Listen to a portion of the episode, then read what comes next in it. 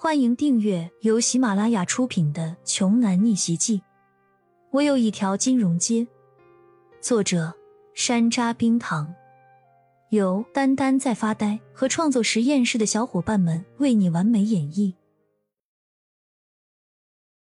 第三百三十一章，刘新伟唰的一下拔出刀，说：“你说了算吗？你知道你这次让家族损失了这么多钱？”爷爷那个老不死的怎么说嘛？他竟然说回来关你禁闭，你犯了这么大的错，竟然只是关你禁闭。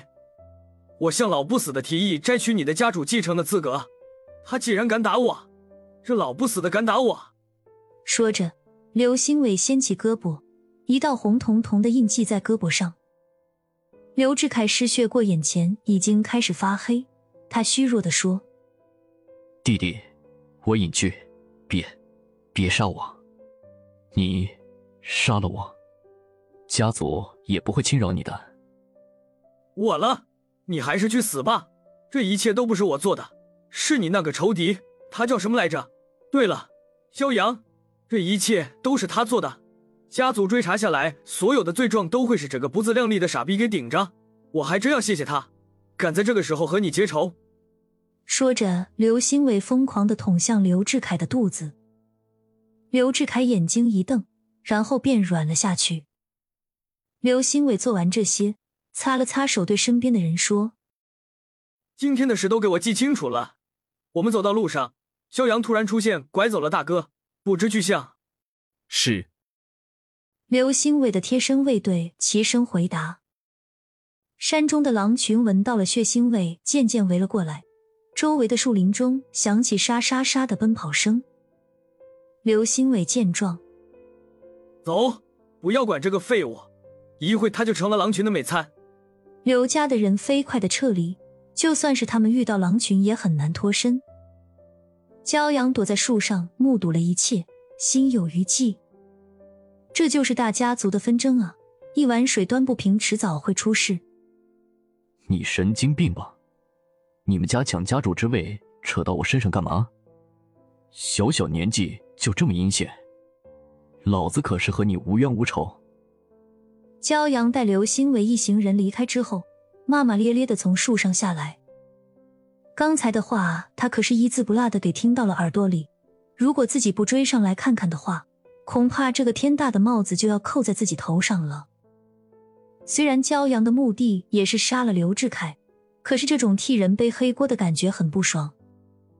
骄阳走到刘志凯旁边。用脚把他翻了过来，竟然还没死！骄阳有些意外，这刘志凯的生命力也太顽强了吧？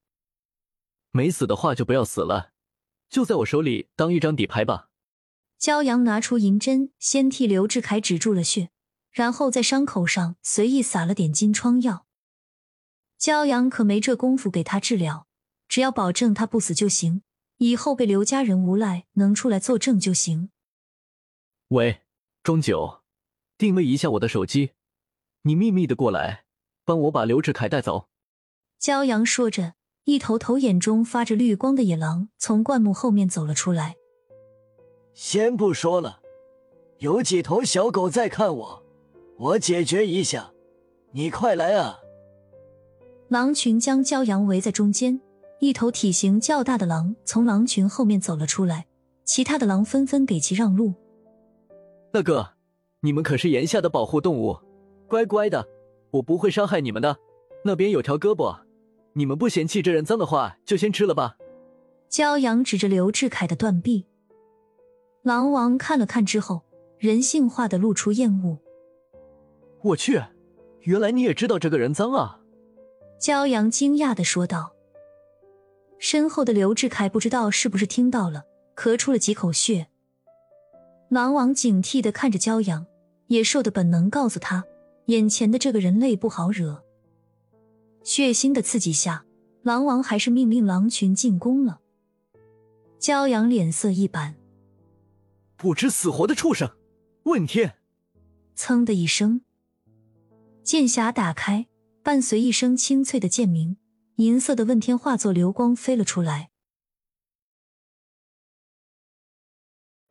本集播讲完毕。